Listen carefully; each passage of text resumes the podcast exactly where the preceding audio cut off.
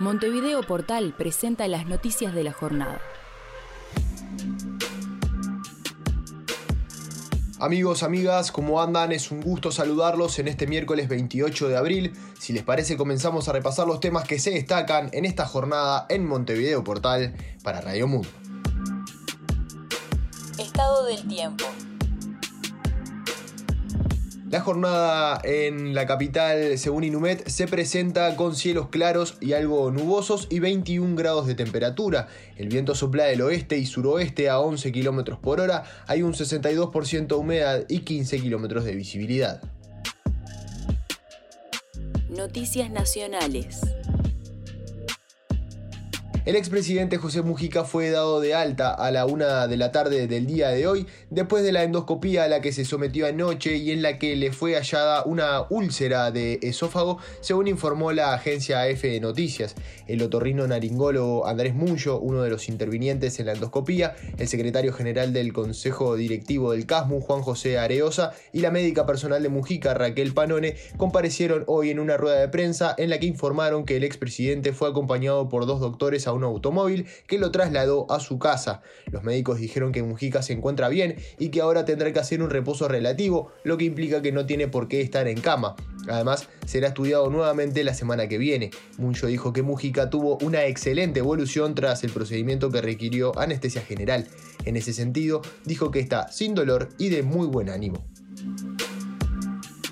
El Ministerio de Salud Pública, el MSP, informó hoy que la evidencia científica obtenida hasta el momento no plantea contraindicaciones para que las mujeres embarazadas puedan vacunarse contra el coronavirus. Si bien las embarazadas no fueron una población especialmente incluida en los estudios clínicos de fase 3 de la vacuna contra la COVID-19, la evidencia hasta el momento no plantea contraindicaciones para vacunarse, aseguró el Ministerio de Salud Pública en un comunicado. En ese sentido, se recomienda que se priorice la inoculación de aquellas embarazadas que presenten riesgo alto de exposición o de infección severa. Además, aseguraron que no es necesario realizar pruebas de rutina para descartar el embarazo antes de vacunarse contra la COVID-19. Una niña de 10 años falleció en Progreso, jurisdicción de la seccional 19, en momentos que viajaba como acompañante de su madre de 31 años en una moto. El birrodado circulaba por la calle Artigas hacia el sur, cuando por causas que se tratan de establecer, al llegar al cruce de la calle Los Olivos, chocó con una camioneta, informó la jefatura de policía de Canelones.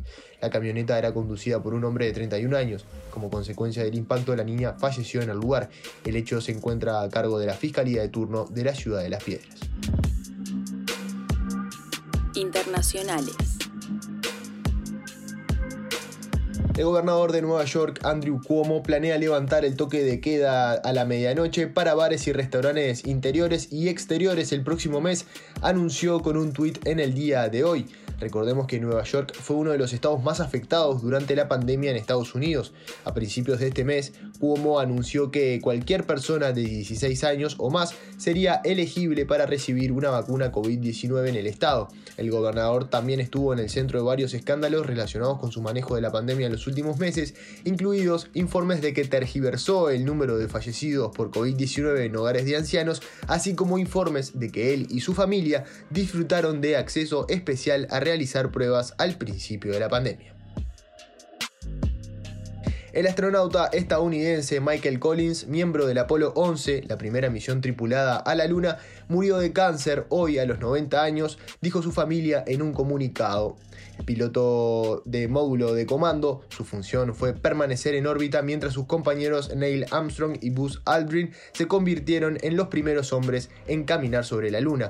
Mike siempre enfrentó los desafíos de la vida con gracia y humildad y enfrentó este, su desafío final, de la misma manera, escribió la familia de Collins en su cuenta oficial de Twitter.